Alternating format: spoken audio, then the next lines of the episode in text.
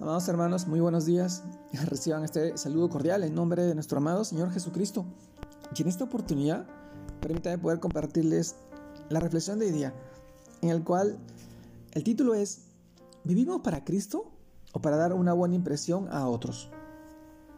Esta pregunta, en forma de título, nos lleva a reflexionar en el pasaje de Filipenses, capítulo 2, versículo 1 al 5 que nos dice, por tanto, si hay alguna consolación en Cristo, si algún consuelo de amor, si alguna comunión del Espíritu, si algún afecto entrañable, si alguna misericordia, completad mi gozo siendo, sintiendo lo mismo, teniendo el mismo amor, unánimes, sintiendo una misma cosa. Nada hagáis por contienda o por vanagloria, antes bien con humildad, estimando cada uno de los demás como superiores a él mismo, no mirando cada uno por lo suyo propio sino cada cual también por lo de los otros.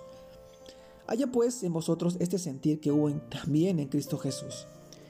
Filipenses capítulo 2 versículos del 1 al 5. También leemos Filipenses capítulo 2 versículo 13. Porque Dios, el que en vosotros produce así el querer como el hacer por su buena voluntad. Filipenses capítulo 2 versículo 13.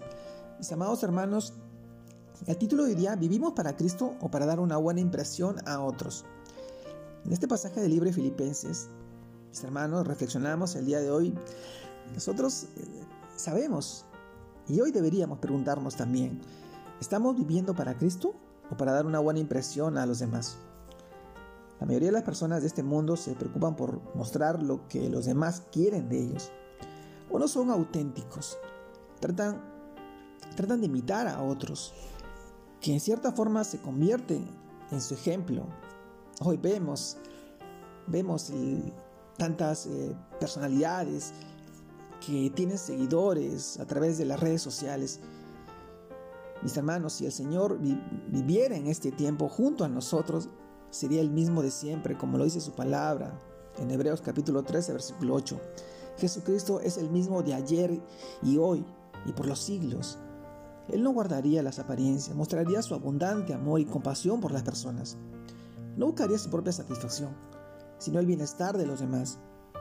Para un mundo, para este mundo egoísta carente de amor, donde la gente se excusa de su egoísmo, de su orgullo y la maldad, reclamando derechos, sus derechos. Jesús no sería una persona normal, como las que vemos hoy en día. Jesús es Dios. Pablo nos, nos llama a reflexionar hoy nos llama a la unidad espiritual como la iglesia de Jesucristo, que milita en este siglo, en este siglo XXI. Somos los representantes de Cristo en este tiempo, la iglesia. Él es la cabeza y nosotros su cuerpo, y nos dio su naturaleza divina para manifestarlo a través de nuestras vidas, a través de nuestras acciones, siendo testimonio vivo de su obra poderosa en nuestras, nuestras vidas. Pablo también nos dice que si hay algún descanso, algún consuelo de amor, alguna comunión en el Espíritu, si algún afecto entrañable, si hay alguna misericordia, compasión y ternura, es por nuestra unión con Cristo. Mis hermanos, nos exhorta a amarnos los unos a los otros y a trabajar juntos por un mismo sentir, el sentir de Cristo. Si no estamos experimentando, mi amado hermano, descanso, consuelo, comunión, compasión y ternura es porque no estamos permitiendo que Cristo viva a través de nosotros. Mi hermano, Él es quien nos puede unificarnos, unificar a esta iglesia, para que tengamos una sola mente y un solo corazón, un solo cuerpo. A veces sucede lo contrario porque estamos llenos de soberbia, de discordia, y porque queremos satisfacernos a nosotros mismos, sin que nos importen los demás. Considerar a los demás como superiores a nosotros mismos nos une en el sentir de Cristo, siguiendo su ejemplo con humildad, como lo dice el libro de Filipenses capítulo 6 versículo 7, el cual siendo en forma de Dios, no estimó ser igual a Dios como cosa que aferrarse, sino que se despojó a sí mismo, tomando forma de siervo, hecho semejante a los hombres. Mi amado hermano estuvo dispuesto a negar sus derechos de obediencia a su Padre por amor a nosotros.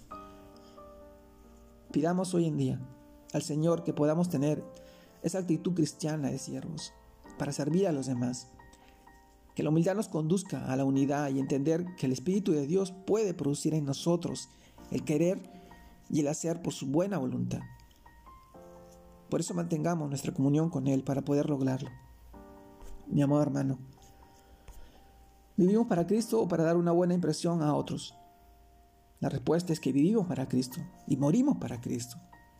Y somos muertos, vivimos para Él y por Él, porque Él nos va a dar la vida, la vida eterna a su lado, en su presencia, en comunión con Él. Te mando un fuerte abrazo, Dios te guarde y te bendiga en este fin de semana, que sigas creciendo en el Señor, que sigas aprendiendo y dejándote guiar por su palabra y su voluntad. Dios te bendiga, Dios te guarda. Saludos a todos mis hermanos.